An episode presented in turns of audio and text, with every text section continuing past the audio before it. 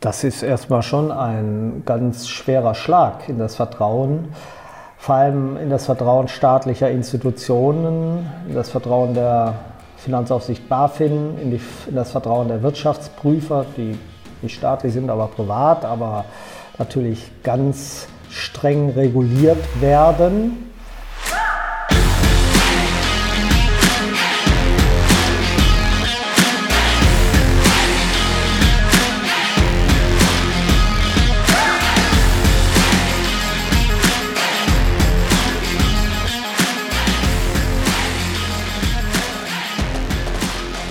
Auf geht's in eine neue Folge Freiheitslobbyisten, dem Podcast der jungen liberalen äh, Bayern. Mein Name ist Max und ich freue mich, dass ihr wieder mit am Start seid.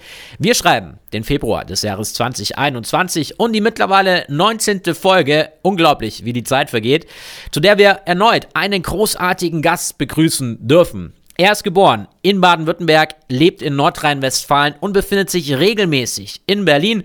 Nach seiner Ausbildung zum Industriekaufmann und einem Studium der Betriebswirtschaftslehre war er viele Jahre im privaten Sektor tätig, von 2005 bis 2013 und seit 2017 ist er wieder Mitglied des Deutschen Bundestages. Es freut mich sehr, dass er unser Gast in der heutigen Sendung ist. Servus bei den Freiheitslobbyisten, lieber Frank Schäffler.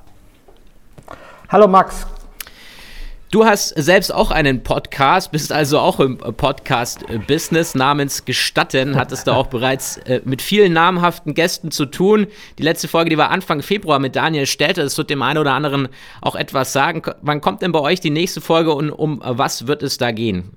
Vielleicht so als kleiner Werbeblock zu Beginn der Folge bei uns hier bei den Freiheitslobbyisten. Man muss sich ja gegenseitig unterstützen. Ja? Ähm, der nächste äh, Blog, äh, der, der, nächste Podcast wird sehr wahrscheinlich mit Marie-Christine Ostermann sein. Die hat ein neues Buch geschrieben oder mit vielen anderen ein Buch zusammengeschrieben, was jetzt gerade auch auf der Spiegel-Bestsellerliste ist. Und äh, ja, sie ist eine kluge Frau und äh, wir kennen uns seit vielen Jahren und ich schätze sie sehr. Werde ich mir auf jeden Fall. Unternehmerin aus Hamm. Aus Hamm, wo ist das? Kenne ich gar nicht. Hamm ist im Kreis Unna. Ah, äh, unerkenne ich, das ist in Nordrhein-Westfalen. Oder nicht im Kreis Unerhalt, nicht, dass ich was Falsches sage, sondern bei, äh, bei Unna, ähm, aber am Rande des Ruhrgebiets. Auf jeden Fall in Nordrhein-Westfalen, nicht Bayern. So ist es. Heute ist ja auch ein Buch rausgekommen namens Sozialismus, die gescheiterte Idee, die niemals stirbt. Äh, das Buch ist jetzt nicht von dir, du hast auch ein paar geschrieben, sondern von Christian Niemitz, der war auch schon Gast bei dir im Podcast. Ähm, das ist als Prometheus-Edition beim Finanzbuchverlag rausgekommen. Du bist der Gründer vom Prometheus-Institut. Gehen wir doch mal gleich in die Vollen. Wie akut ist die Gefahr, dass wir nach der Corona-Krise in mehr und mehr sozialistische Verhältnisse rutschen, sodass es der Veröffentlichung dieses Buchs bedarf? Ach, wir haben viele Bereiche, äh, wo der Sozialismus äh, seine Blüten treibt. Äh, die ganze Corona-Bewältigung ist ja eine Form der Planwirtschaft. Ja? Ähm, man sieht das ja bei der Impfstoffverteilung. Äh, das ist eigentlich Sozialismus pur, was da stattfindet und äh, deshalb funktioniert es auch nicht. Äh, schon das Beschaffungswesen ähm, zu zentralisieren, sieht man jetzt auch, war ein, ein großer Fehler, dass man es auf europäischer Ebene versucht hat zu zentralisieren, um vor allem die kleinen Länder zu schützen.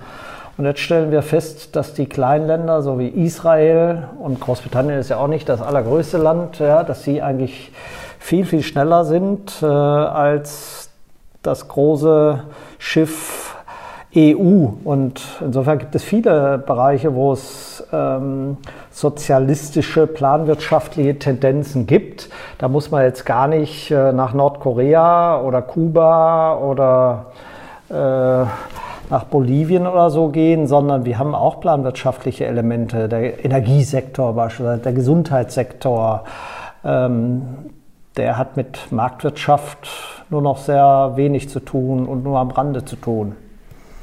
Gebe ich dir absolut äh, recht. Gehen wir gleich zum Impfen, weil du von der Zentralisierung des Impfens gesprochen hast, bis wir wieder zur Normalität zurückkehren. Da ist es ja noch ein ordentliches Stück hin. Seit Ende Dezember haben wir jetzt auch in Deutschland ja, so ein paar Impfzentren auch ins Laufen gebracht. Ich glaube, so innerhalb der Impfzentren läuft das ganz gut. Nun kann man aber durchaus geteilter Meinung darüber sein, ob die Verantwortlichen die Impfungen in Deutschland gut umsetzen. Das hast du gerade eben angesprochen. Fakt ist nämlich, dass andere Länder sehr viel schneller impfen als wir. Du hast gerade eben schon Israel angesprochen. Unter Berücksichtigung der ganzen Geschichten, wie dem Transport beispielsweise der Impfdosen, eigentlich ist es nicht zu lachen, in, in Kühlboxen für den Heimgebrauch, wie es bei uns in Bayern so vorgekommen ist. Ich weiß nicht, ob du das mitbekommen hast. Nee. Ähm, ja, da wurde von dem äh, LGL wurde empfohlen, dass man äh, das in äh, Kühlboxen für den Heimgebrauch transportiert, die Impfdosen, äh, äh, was natürlich nicht so sonderlich sinnvoll mhm. ist. Und da sind ein paar Impfdosen leider kaputt gegangen. Ähm, mhm. Bist du der Meinung, dass Deutschland aktuell alles für eine schnelle Impfung der Bürgerinnen und Bürger tut? Nein. Also ich halte das für ein großes Regierungsversagen, ähm, auf all, aber eigentlich auf allen staatlichen Ebenen, von der Kommune sogar bis nach Europa.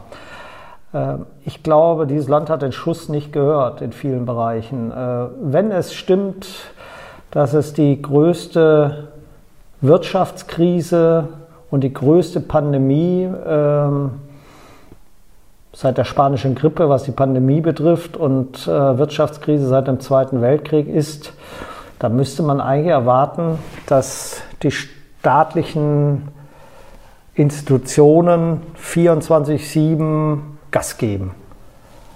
Und äh, das Gegenteil ist der Fall. Also ich habe eher den Eindruck, die betrachten das wie so eine Art Volkszählung, wo es nicht so richtig auf den, auf den Tag ankommt. Ja? Aber dabei gehen Unternehmer, Unternehmen pleite, äh, werden mit Subventionen äh, am Leben gehalten, aber selbst das funktioniert nicht richtig, weil die Auszahlung nicht funktioniert.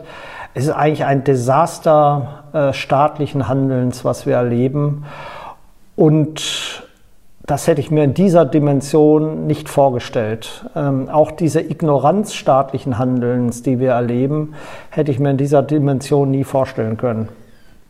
Ist auf jeden Fall sehr, sehr extrem, gebe ich dir absolut recht, weil man sich auch in eine Situation begeben hat durch ja durchaus auch falsche Politik in den letzten, man kann es vielleicht auch so sagen, Jahren, wenn nicht sogar Jahrzehnten, dass man jetzt vielleicht auch gar nicht so die wirkliche Performance auf die Straße bringen kann, um da, um da rauszukommen. Na, wenn man jetzt beispielsweise sich auch die Auszahlung der Wirtschaftshilfen anschaut. Ja, der Staat wird immer größer, der staatliche Apparat wird immer größer, aber gleichzeitig hat man den Eindruck, wenn es drauf ankommt, äh, bringen die das nicht auf die Straße. Und äh, meine These ist, es hat genau damit zu tun. Der Staat ist einfach viel zu fett geworden, viel zu umfangreich geworden, dass er die wirklichen Aufgaben nicht mehr bewältigt äh, und sich im Kern nur noch mit sich selbst beschäftigt.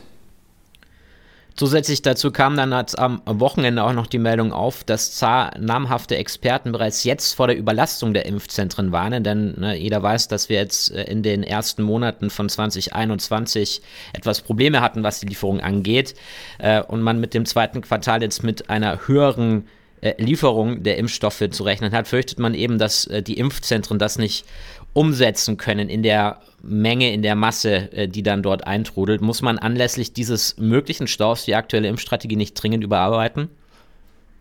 Ja, natürlich. Ähm, ich befürchte, dass das genauso kommen wird. Denn bei allen Maßnahmen, die wir in der Vergangenheit erlebt haben, war es ja genauso. Immer wenn das Kind dann im Brunnen gefallen ist, sagt man, oh, jetzt muss man schnell was tun. Äh, bei dem, bei der, im Dezember ist ja schon der Impfstoff ja verteilt worden, aber ähm, die Kommunen waren bis Mitte Januar gar nicht vorbereitet, äh, die Sachen zu verimpfen. Und, ähm, und so zieht sich das fort. Schon im Dezember, schon vor Weihnachten war eigentlich klar, dass die äh, britische Variante dieses Virus äh, besonders ansteckend äh, war oder ist. Und man hat bis tief in den Januar hinein ähm, die Verbreitung in Deutschland nicht untersucht. Erst, erst jetzt, vor, vor ein, zwei Wochen, hat der Gesundheitsminister eine Verordnung erlassen, dass das jetzt systematisiert untersucht werden soll. Und, und so wird es jetzt, befürchte ich leider, mit äh, den Impfzentren auch sein. Natürlich ist doch völlig klar, man kann nur, äh, ich sage mal, in großem Umfang impfen, wenn man das über die Hausärzte vor Ort macht. Äh, es kann gar nicht funktionieren. Meinen Kreis Herford, in dem ich wohne, wo 250.000 Einwohner wohnen, äh, mit einem Impfzentrum, wo am Tag weiß nicht, wenn sie ganz fleißig sind, vielleicht 500 oder 1000 Leute äh, impfen können, ähm, ordentlich abdecken. Das kann gar nicht funktionieren. Und deshalb erwarte ich erneut ein Desaster äh, an, dieser, an dieser Stelle und eine mangelnde Vorbereitung der Regierenden an dieser Stelle.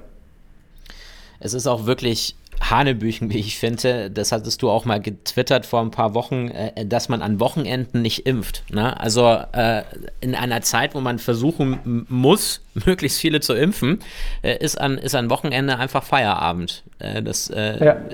naja, ich wäre ja schon da dankbar, wenn, rein. wenn die Gesundheitsämter am Wochenende überhaupt melden würden, ja, äh, wen sie geimpft oder wenn sie geimpft haben, wen sie getestet haben äh, wer sie infiziert hat. Aber selbst das ist nach einem Jahr nicht möglich. Also nach einem Jahr gibt es immer noch Gesundheitsämter in Deutschland, ähm, die am Wochenende nicht melden. Und da frage ich mich, wie kann das sein? Wie kann das sein bei der größten Krise? Ja, wie kann das sein, dass das immer noch nicht funktioniert? Ja, was machen die den ganzen Tag, frage ich mich.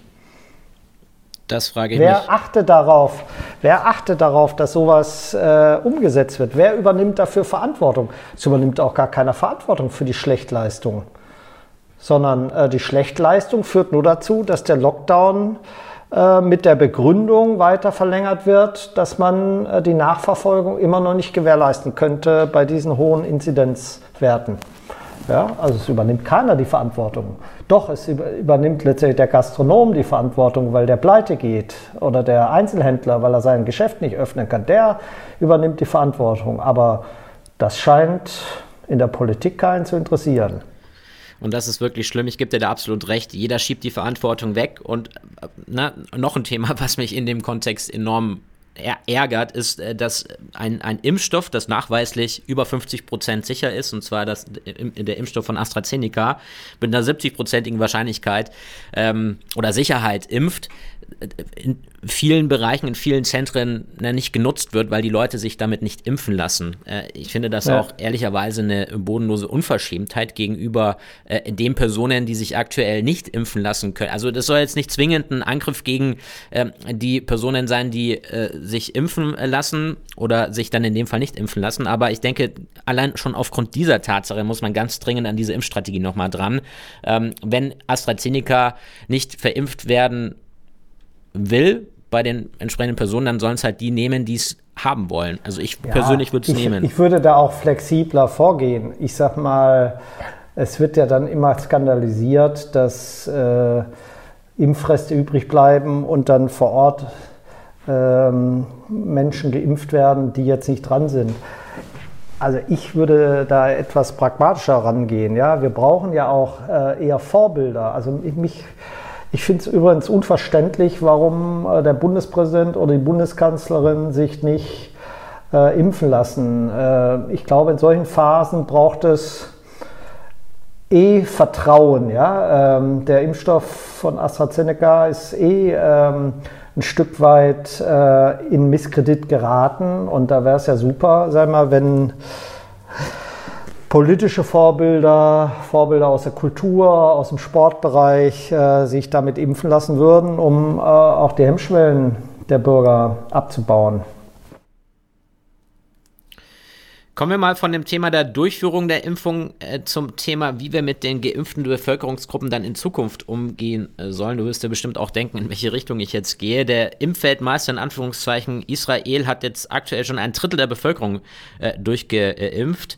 Ähm, am letzten Wochenende kam dann die erfreuliche Nachricht, dass laut einer Studie durchgeführt von BioNTech, Pfizer und dem israelischen Gesundheitsministerium der BioNTech-Impfstoff nicht nur vor der Erkrankung mit dem Coronavirus, sondern eben jetzt auch nachgewiesen äh, vor der Weitergabe des Erregers schützt. Israel hat dann daraufhin eine grüne Karte eingeführt, übrigens äh, by the way ziemlich innovativ über eine App, die den immunisierten Personen mittels eines Barcodes den Zugang zu Kultur, Sport und weiteren Einrichtungen ermöglicht. Auch bei uns kommt diese Diskussion jetzt auf über die Rücknahme der Einschränkungen für Immunisierte.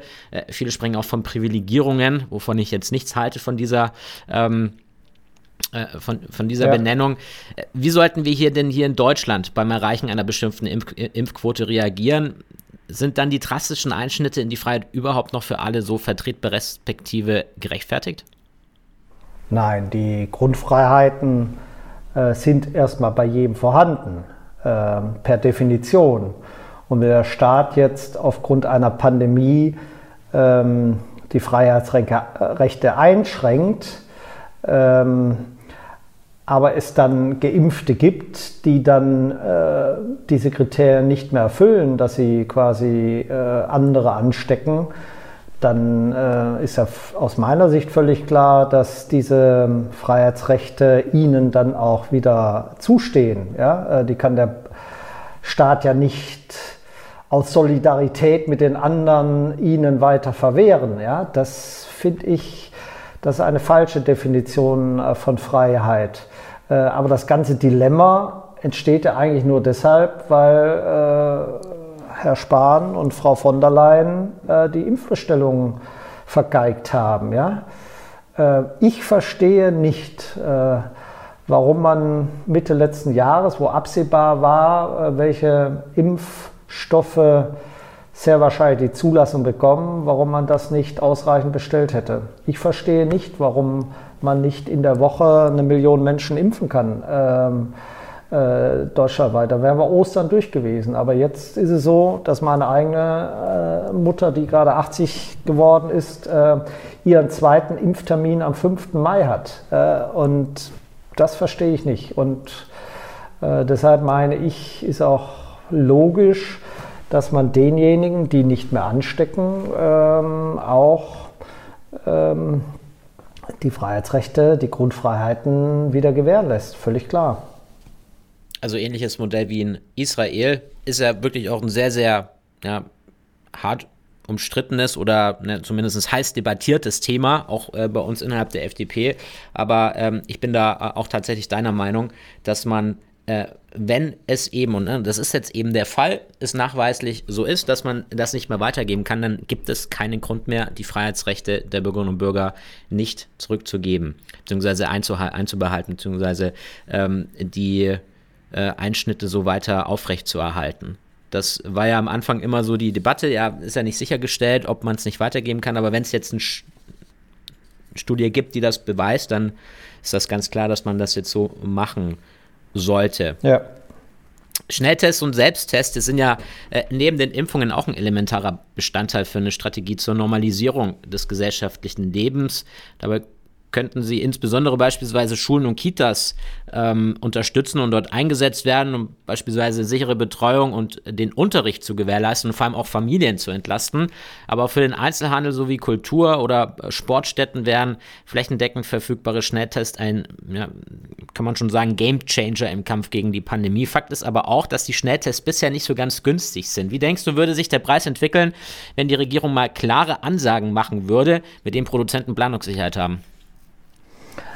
Also ich glaube, ähm, wenn das jetzt breit eingeführt wird, äh, dann werden die Kosten auch ähm, nach unten gehen. Das war ja bei den Masken am Anfang auch so und äh, jetzt sind die Masken ja auch relativ preiswert zu haben und ähm, also ich würde vorschlagen, dass man tatsächlich erstmal Folgendes macht in Europa. Also wenn ein Land wie Österreich ähm, einen Schnelltest zulässt, dann sollte der automatisch auch in Deutschland äh, zugelassen sein. Das ist eigentlich ein totaler Schwachsinn, ähm, dass alle EU-Länder äh, diese Tests selbst machen. Ja? Ähm, also jetzt haben wir schon einen europäischen Binnenmarkt und äh, dann testen wir bei solchen Produkten ähm, wo wir eigentlich vergleichbare gesetzliche Standards haben. Also soweit ist Österreich ja von unseren Zulassungsbestimmungen wahrscheinlich nicht entfernt.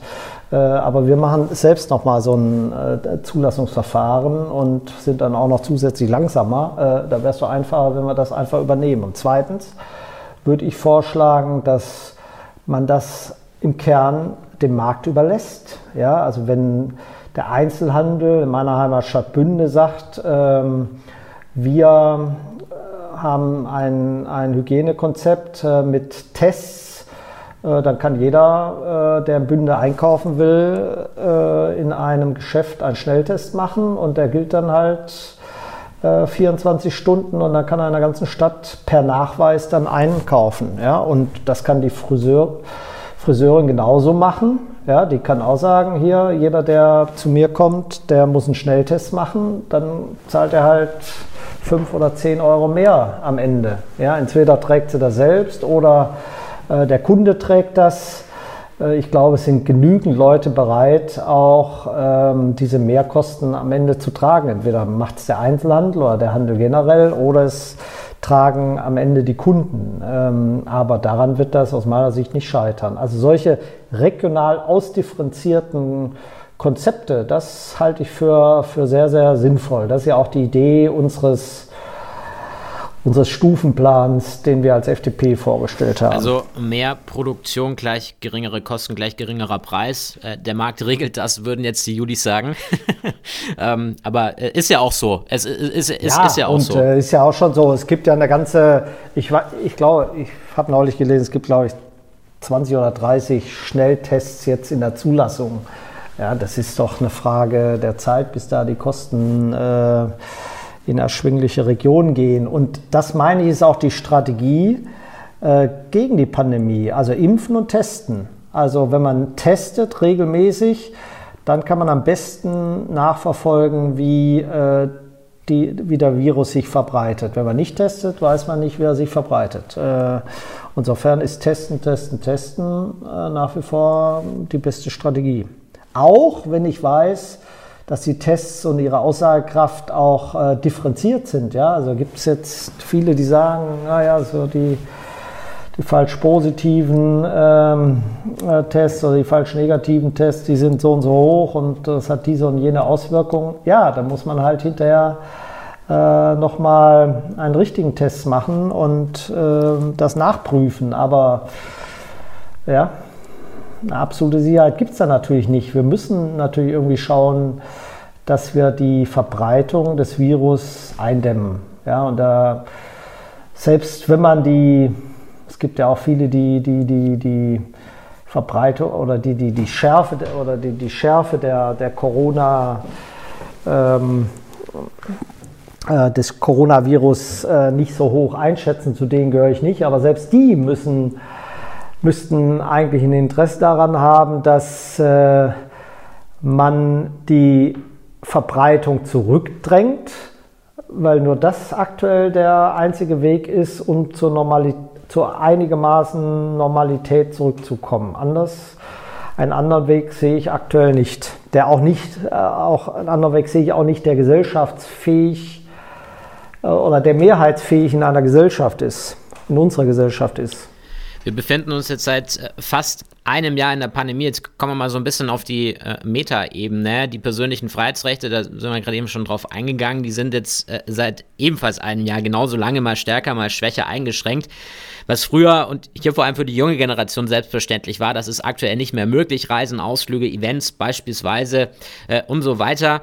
Ähm, hat sich der Bezug der Deutschen zur Freiheit während der Pandemie verändert? Erleben wir eine Umdeutung der Definition Freiheit auf der einen Seite oder doch eher eine Renaissance der Freiheitsrechte, weil diese jetzt zu lange eingeschränkt, war, eingeschränkt waren? Na, eine Renaissance erlebe ich, Na, eine Renaissance erlebe ich zurzeit noch nicht, das kann man nun wirklich nicht sagen. Ähm, aber so eine gewisse Sehnsucht der Menschen nach persönlicher Freiheit, das ist, glaube ich, schon da. Also es gibt auf der einen Seite die Sehnsucht nach Freiheit, aber auf der anderen Seite auch die Angst. Ja? Also die Regierung arbeitet ja mit Angst. Ja? Die Pandemie und die Verschärfung der Lockdowns, äh, des Lockdowns wird ja immer mit Angst äh, begründet oder mit, mit Unsicherheit begründet. Ja? Und ähm, das findet natürlich schon statt. Auf der anderen Seite gibt es eine wachsende Mehrheit von Leuten, die sagen, äh, ja, wir brauchen eine Öffnungsstrategie, wir brauchen einen Stufenplan, wir müssen wieder äh, zur Normalität schrittweise zurückkehren. Äh, da gibt es schon eine, eine, wachsende Minderheit, so will ich es mal sagen. Noch keine Mehrheit, aber eine wachsende Minderheit. Also es werden auf jeden Fall immer mehr Leute äh, äh sind da, die sich äh, melden und sagen, sie sind damit unzufrieden, dass man nicht lockert. Äh, darauf war das tatsächlich auch bezogen, aber ich, ich sehe das so wie du. Äh, eine großartige Renaissance äh, kann man tatsächlich nicht erleben. Aber vielleicht äh, ist es ja auch jetzt in den nächsten Monaten so der Fall, dass der ein oder andere auch wirklich nochmal den Wert der Freiheit ganz anders wahrnimmt, wenn man ihnen sie auch wieder zurückgibt. Kommen wir nochmal auf äh, die Wirtschaftshilfen und dann äh, schließen wir den Block Corona auch. Ähm, denn na, wir haben jetzt schon relativ lange über Corona gesprochen, aber es ist natürlich auch das große Thema. Seit November stecken wir jetzt im Lockdown, erst leid, jetzt total. Seitdem sind auch Restaurants, Fitnessstudios äh, und viele andere im absoluten Zwangsstillstand. Alle diese Branchen mussten jetzt seit vier Monaten ohne nennenswerte Einkünfte auskommen. Ähm, ein kleiner Bericht von mir, auch mein Fitnessstudio beispielsweise, musste jetzt leider Insolvenz anmelden. Wohl auch, weil die versprochenen Hilfen nicht pünktlich oder gar nicht eingekommen sind. Um ehrlich zu sein, mich macht das sehr wütend und betroffen, weil hier teilweise Existenzen durch Fehlleistungen eines Ministeriums und eines Ministers in heftige Schieflage gebracht werden. Inwieweit können wir unseren Staat und unsere Verwaltung in ihrer Arbeit so zukunftsfähig und schnell machen, dass wir die notwendigen Prozesse jetzt beschleunigen können, Frank? Da ist natürlich Digitalisierung das Schlüssel, die Schlüsselfrage. Ja? Ähm, in der Schule, in der öffentlichen Verwaltung ähm, wenn da immer noch mit Faxen gearbeitet wird und ähm, einfach Vorgänge nicht digitalisiert sind, ähm, dann ist das ein, ein Armutszeugnis. Ja, ich, das, ja, also das, das ist aus meiner Sicht die Schlüsselfrage. Auf der anderen Seite müssen wir natürlich, äh, das habe ich vorhin schon angedeutet, den Staat in wesentlichen Fragen auch zurücknehmen. Das ist auch die große Herausforderung. Der Staat ja, bemächtigt sich jetzt ähm, ganz vieler Teile des privaten Wirtschaftens ja, und drängt sie zurück oder nimmt das private Wirtschaften an die kurze Leine, indem der Staat, die Regierung äh, ganze Branchen subventioniert, faktisch verstaatlicht und da ist es die große Aufgabe der FDP, der Liberalen, ähm, ja, den Hebel dann wieder umzulegen, äh, wenn es möglich ist. Ja, denn ja, wir können nicht alles retten. Äh, nicht alle Unternehmen, die ähm, in Schieflage geraten, sind das wegen Corona, äh, sondern viele auch weil sie vorher schon in Schwierigkeiten waren und vielleicht äh, auch deshalb nur am, nur am Leben sind, weil die Zinsen so niedrig sind. Ja? Und ich glaube, da ist es, äh, gehört es zu einer klugen Wirtschaftspolitik dazu, dass in der Nach-Corona-Zeit der Staat sich wieder zurücknimmt und wenn er es nicht tut, dass dann die FDP dafür sorgt, dass der Staat zurückgefahren wird.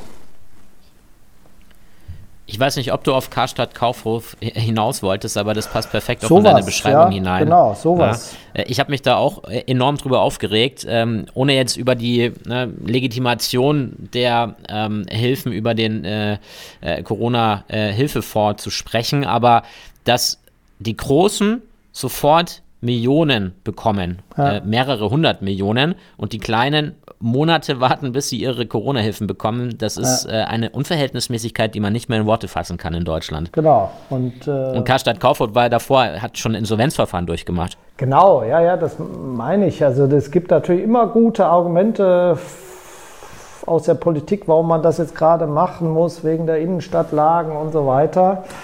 Aber ähm, die Normalität ist das nicht und wir müssen eben zur Normalität zurückkehren. Ja? Und äh, der Staat kann nicht alles retten und der kann den Strukturwandel im Einzelhandel auch nicht verhindern. Im Gegenteil, der wird jetzt noch schneller leider gehen, weil der Lockdown so lange dauert. Ähm, und äh, deshalb ist es viel schlauer zu sagen, wir müssen den Lockdown möglichst kurz halten ja, und müssen Stufenpläne entwickeln, müssen Impfstrategien machen. Das ist eigentlich viel, viel wichtiger, äh, weil sonst gehen noch mehr über die Wupper. Also ein Zusammenspiel aus kluger Corona-Politik und verantwortungsvoller Wirtschaftspolitik. So kriegen wir ähm, die Lage eventuell auch schneller wieder ähm, ins Reine, beziehungsweise so hin, dass es funktioniert. Kommen wir zu einem anderen äh, Thema, zu einem gänzlich anderen Thema, äh, das aber nicht weniger relevant ist, und zwar die äh, Rallye der Kryptowährungen. Das ist ja auch ein Thema, mit dem du dich beschäftigst, bist du im Finanzausschuss, was einige vor vielen Jahren noch als Alltime-Heim einstuft, nämlich ein Bitcoin-Kurs von 20.000 wäre mittlerweile ein ziemlicher Kurseinbruch, wird nämlich aktuell bei rund 40.000 gehandelt. Du bist bekanntlich kein großer Freund der Zentralbanken, die sogenanntes Fiat-Geld generieren. Sind Kryptowährungen die Währung der Zukunft oder ist es eher der Wettbewerb zwischen den dezentralen Kryptowährungen und der zentralen nationalen Fiat-Währungen? Ach, Kryptoassets allgemein äh, sind natürlich, haben eine große Zukunft, ähm, weil äh, die Blockchain-Technologie, die vielfach dahinter steht, äh, ganze Wirtschaftsbereiche revolutionieren wird, vereinfachen wird, ähm, Kontrollmöglichkeiten die zurzeit vom Staat auch organisiert werden, überflüssig macht. Ähm, all das, was wir ja, in Kommunen vorhalten, an Grundbuchämtern, an äh, Katasterämtern, all das äh, kann über Blockchain äh, überwunden werden. Oder äh, dass man Eigentumsrechte nachweist, dass man ähm, Heutzutage muss das über Notare in Deutschland geschehen und über, wie gesagt, über Grundbucheinträge. Ja, das kann eigentlich auch Eigentumsnachweise können auch über Blockchain nachgewiesen werden. Und ja, und da ist die Frage des Geldes, äh, wie wir zahlen, ist da nur ein Aspekt, aber auch ein ganz wichtiger, denn äh, auch das wird sich natürlich verändern. Ja, die äh, Krypto ähm, oder das digitale Geld ähm, tritt in Konkurrenz zum staatlichen Geld, zum Fiat-Geld, wie du es gesagt hast. Ähm, ja, das ist letztendlich das Misstrauen gegenüber dem staatlichen Geld. Wir erleben jetzt eine neue Verschuldungswelle ja, durch Corona. Und das heißt, es, kommt, es wird noch schwieriger, ähm, zu einer normalen Geldwelt zurückzukommen mit normalen Zinsen, mit äh, normalen Schuldenständen. Äh, das ist noch unwahrscheinlicher und ähm, der Anstieg der wesentlichen Kryptowährungen, Bit, äh, Bitcoin und Ether, ähm, also Ethereum-Netzwerk, ähm, das spiegelt das aus meiner Sicht wider. Das ist das Misstrauen gegen äh, das staatliche Geldsystem und das wird, wird nicht zu verhindern sein, auch wenn der Staat jetzt, ähm, ja, jetzt wie aktuell heute habe ich ähm, etwas veröffentlicht, dass die Bundesregierung jetzt anonyme Zahlungen mit Kryptowährungen äh, stärker regulieren will oder quasi anonyme Zahlungen. Ähm, ja, das, das sind alles so Versuche, um, ähm, um das stärker zu überwachen, aber äh, das Internet äh, lässt sich natürlich nicht auf ein, ein Land eingrenzen, sondern ist halt weltweit. Und deshalb kann man auch Kryptozahlungen und die Wallets und ähm, ja, den Handel den kann man jetzt nicht national einsperren, sondern der findet dann halt irgendwann anders statt. Also insofern hat, haben diese Kryptowährungen, da bin ich fest überzeugt, eine große Zukunft. Ähm, wobei ich jetzt keine Prognose abgeben will, welche das sein wird. Ja, da hat äh, Bitcoin selbst natürlich einen gewissen Startvorteil, das merkt man, ist ja die erste äh, äh Blockchain-basierte äh, Kryptowährung äh, und hat deshalb auch die größte Akzeptanz. Aber ob das dauerhaft so sein wird, das wird der Wettbewerb entscheiden. Ja? Und das ist ja auch das Schöne, wenn es, äh, wenn es nicht das verspricht, äh, nicht hält, was es verspricht, dann wird es verschwinden. Ja, und dann sind die äh, gelackmeiert, die darin investiert haben. Aber das ist ja dann auch gut und richtig so. Ähm, ja, das ist nämlich der Unterschied zum Euro oder zum Dollar. Ähm, wenn da der, wenn Frau Lagarde oder der amerikanische Notenbankchef, wenn die sich geirrt haben, ja, und eine falsche Politik machen, dann leiden alle darunter und sie können dann eben nur sehr schwer ausweichen.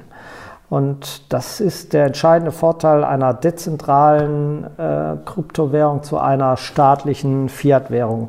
Der kann man nur sehr schwer entfliehen.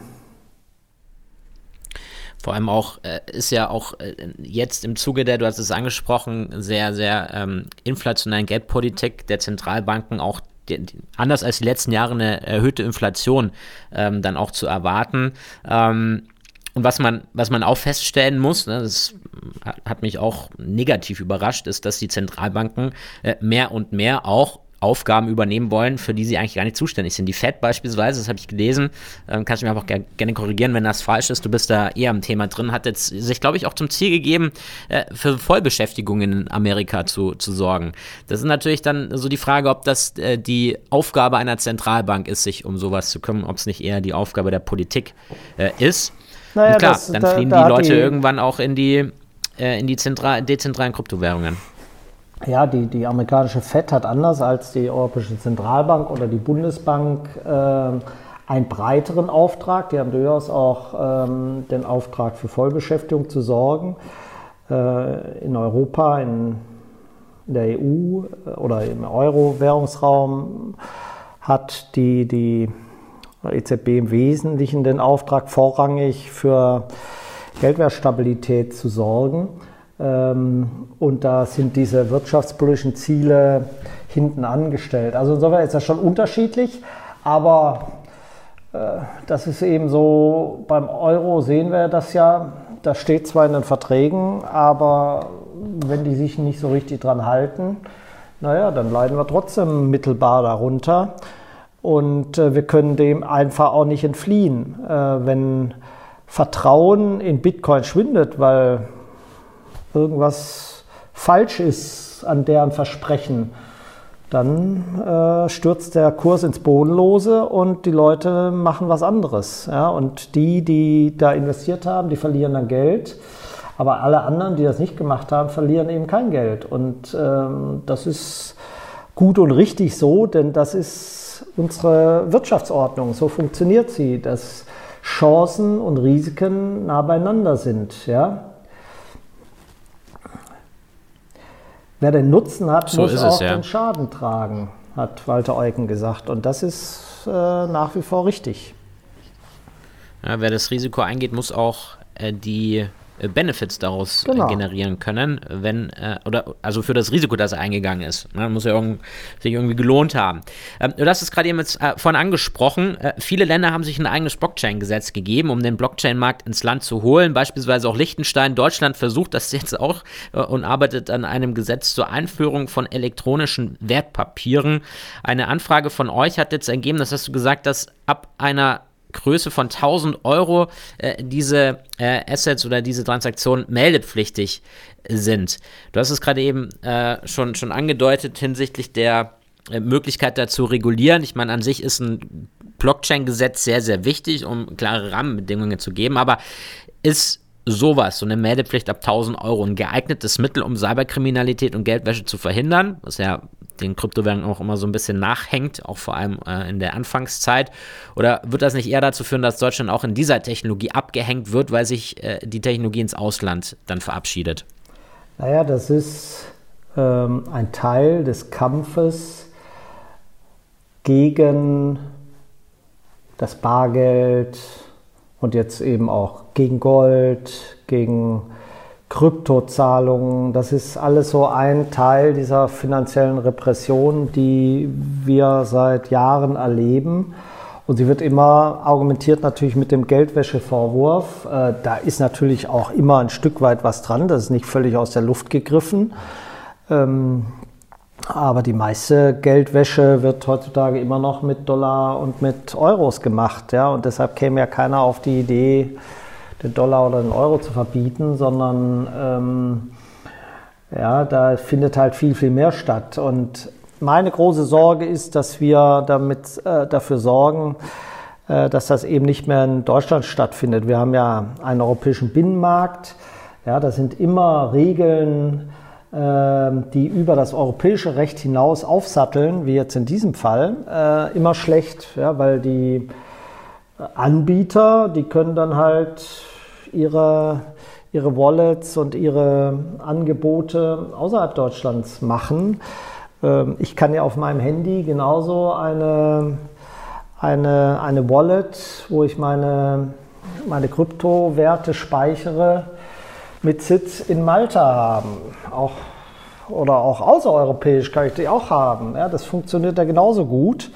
Oder ich kann die da auch kaufen und verkaufen. Ähm, und ich glaube, es ist schlauer, äh, naja, wenn das in Deutschland stattfindet, äh, wenn da auch deutsche Unternehmen äh, daran partizipieren können und die nicht äh, einen Wettbewerbsnachteil gegenüber Ausländern haben. Und äh, ganz im Gegenteil, wenn die in Deutschland stattfinden, hat der Staat bei Geldwäsche und bei den ganzen Dingen, die er verhindern will, auch einen viel besseren Zugriff im Zweifel. Es ist immer schwieriger, ähm, das in der Karibik nachzuverfolgen als in, äh, in Berlin oder in München.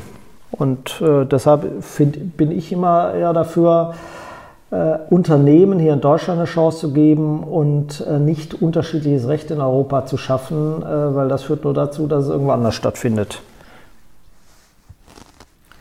Also auch europäische Gesetzesgebung dann in diesem Fall würdest du bevorzugen, oder? Genau. Dass ja, ich es richtig also, verstehe. Mhm. Ähm, ja, ist das gut. ist ja, was du vorhin genannt hast, ist ja im Kern eine, eine europäische Richtlinie, ähm, die, die umgesetzt wird. Und da haben die das jetzt dran gepackt. Ähm, und das geht eben über die Richtlinie hinaus. Und ähm, ja, das ist immer schlecht. Äh, das andere, was du angesprochen hast, das elektronische Wertpapier, das ist nochmal ein anderes Gesetz. Da geht es im Kern darum, ähm, dass man Wertpapiere auch äh, nicht mehr antiquiert äh, verwahren muss. Heutzutage so, wenn du ein Wertpapier kaufst äh, bei deiner Bank, dann muss mittelbar diese Bank, dieses Wertpapier physisch ähm, äh, verwahren. Ja, da gibt es natürlich Dienstleiter, Clearstream ist der, ist der, der größte ähm, Tochter der deutschen Börse, ähm, die verwahrt dieses Wertpapier im Keller. Ja, und das ist halt die Frage, ist das heute noch zeitgemäß äh, oder kann man das nicht irgendwie ein bisschen anders regeln? Und äh, deshalb ist es erstmal ein, ein, ein richtiger Schritt, dass äh, für elektronische Wertpapiere quasi zu öffnen, ja, diese Übertragung ähm, von Wertpapieren anders zu regeln, digital zu regeln. Aber da macht die Regierung natürlich auch nur so einen halben Schritt, denn die hat das jetzt ähm, für Schuldverschreibungen, für gewisse Fonds, Fondsanteile gemacht, aber eben nicht für Aktien. Und äh, das kritisieren wir, dass, dass wir da auf, der, auf halber Strecke stehen bleiben. Apropos physische Werte, jetzt kommt ein grandioser Übergang von mir, äh, weil wir auch ein bisschen auf die Zeit schauen möchten. Aber ich möchte mit dir noch ein anderes äh, Thema ansprechen, äh, wenn es um physische Werte geht, Wirecard. Mhm. ähm, Du bist ja auch Mitglied des Wirecard-Untersuchungsausschusses. Ähm, nachdem in den Jahren davor immer wieder Betrugsvorwürfe im Raum standen, ist es mittlerweile ein Dreivierteljahr her, ähm, als äh, im Juni letzten Jahres dann endgültig das Chaos äh, ausgebrochen ist bei Wirecard man kann ja durchaus vom größten Wirtschaftsskandal der deutschen Nachkriegsgeschichte sprechen. Viele Anleger, die haben da Unsummen an Geld verloren und die Shortseller haben sich da die goldene Nase verdient. Wie sehr hat der Fall Wirecard das Vertrauen in die Finanzmärkte in Deutschland zerstört?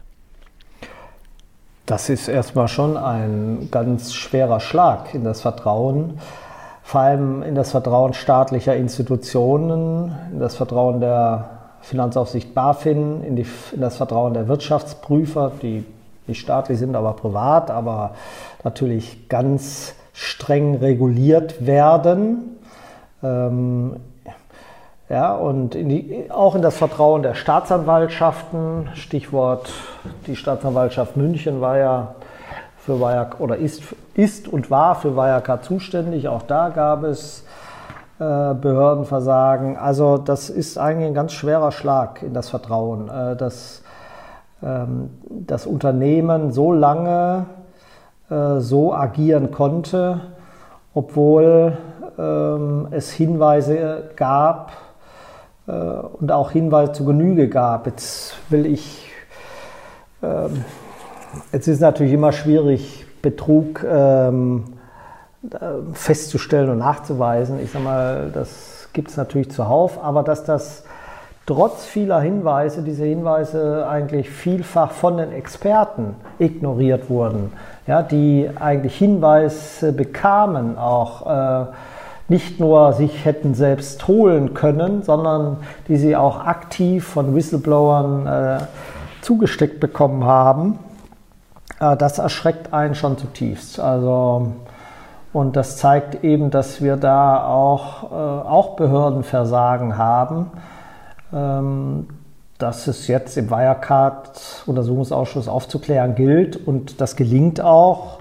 Ähm, die BaFin-Spitze musste schon zurücktreten. Äh, die, die, der, der, der Vorsitzende der, der Aufsicht, der Abschlussprüfer musste zurücktreten. Heute musste ähm, der Chef der Bilanzpolizei zurücktreten. Also äh, da fallen schon einige Köpfe und das ist eigentlich aus meiner Sicht auch richtig, denn äh, wir stellen fest, dass da eigentlich zu wenig Sensibilität ähm, in diesen Institutionen vorhanden war.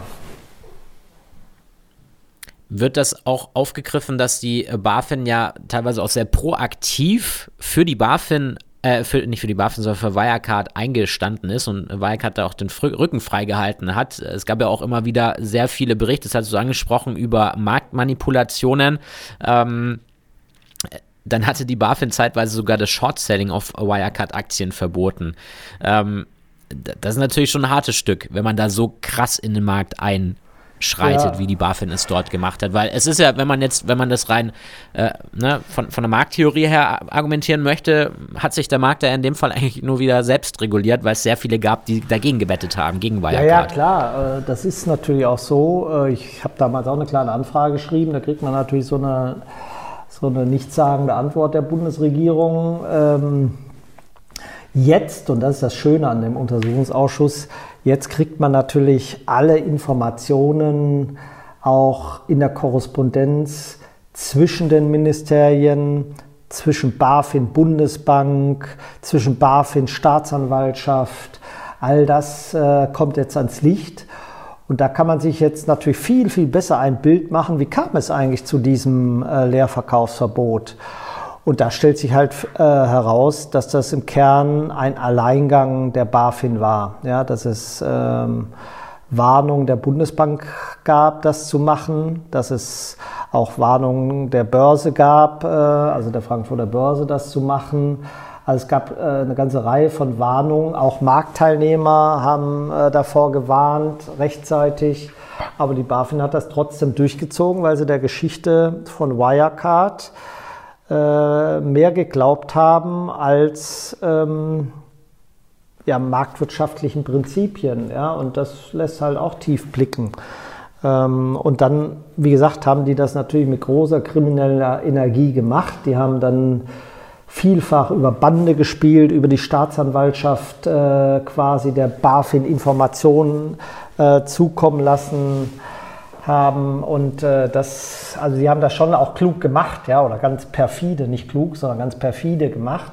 Aber dennoch ähm, bleibt am Ende hängen, ähm, es gibt immer zwei. Einen, der es macht und einen, der es zulässt. Und ähm, viele staatliche Institutionen haben es einfach zugelassen. Äh, nicht nur, nicht nur Staat, also absolut richtig, nicht nur staatliche Institutionen, sondern du hast es vorhin auch äh, angeschnitten, äh, äh EY war ja Wirtschaftsprüfer von, von, von Wirecard. Ähm, wir haben ja ne, die Big äh, Four, die Wirtschaftsprüfergesellschaften in, in Deutschland. Ich hatte zumindest in Erinnerung, dass es auch äh, mal angesprochen worden ist, ob man das nicht auch ne, ein bisschen, bisschen breiter aufstellen möchte, weil ähm, EY hatte die Einblicke in die Zahlen von äh, Wirecard und es ist ja durchaus auch verwunderlich, dass die da nie Alarm geschlagen haben, sondern dass das erst der Fall dann war, als KPMG einen Sonderbericht dann erstellen musste. Mhm. Ja, das ist natürlich ein schwieriges Thema. Das ist so ein oligopolistischer Markt. Äh, du hast gesagt, von vier äh, großen.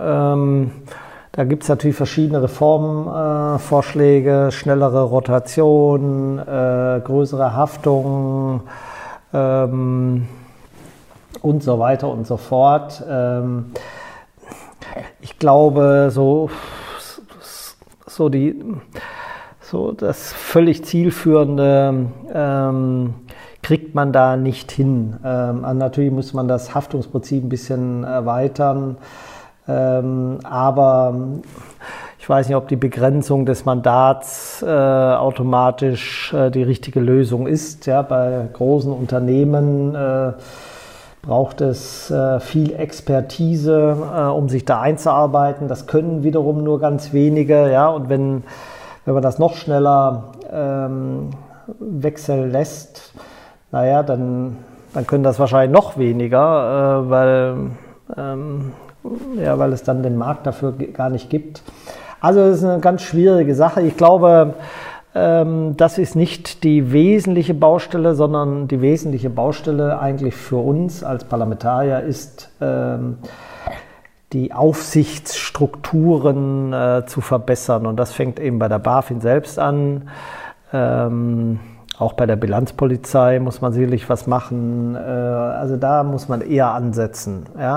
Also die, Finanzaufsicht, die muss naja, die muss schlagkräftiger werden auf der einen Seite und die muss sich um die richtigen Probleme kümmern und nicht um den Kleinscheiß, ja, nicht um die Sparkasse in Hintertupfingen, ja, sondern eben um die großen Player. Das ist das Entscheidende. Denn daran macht sich letztendlich äh, die Reputation des Finanzmarktes äh, in Deutschland fest. Gibt also viel zu tun, bleibt spannend und äh, genauso spannend waren jetzt auch die letzten 50 Minuten mit dir, lieber Frank. Ich hatte ja eigentlich angekündigt, äh, äh als ich dich eingeladen habe, 45 Minuten ist es länger geworden. Ich hoffe, du verzeihst mir. Alles gut. Hat dir Spaß gemacht. Ich hoffe, dir hat es vor allem Spaß gemacht bei den Freiheitslobbyisten. Ja, absolut. Ja? Äh, mal äh, zu Gast zu sein bei einem Podcast, obwohl du wahrscheinlich auch bei anderen Podcast-Formaten äh, zu Gast bist, aber hast ja auch deinen eigenen, hatten wir vorhin schon angesprochen. Ja, das äh, äh, war es bei den Freiheitslobbyisten zu, wie ich finde, sehr, sehr spannenden Themen. Danke nochmal, dass du die Zeit genommen hast. Sehr gerne, Max. Alles Gute. Und allen draußen, die sich jetzt die Folge angehört haben, äh, ich wünsche euch alles Gute, bleibt vor allem gesund und wir hören uns dann äh, bei der nächsten Folge, dann der 20. Folge. dann äh, die Zeit vergeht, das ist unglaublich. Bis dann, wie gesagt, lasst es euch gut gehen und tschüss. Servus.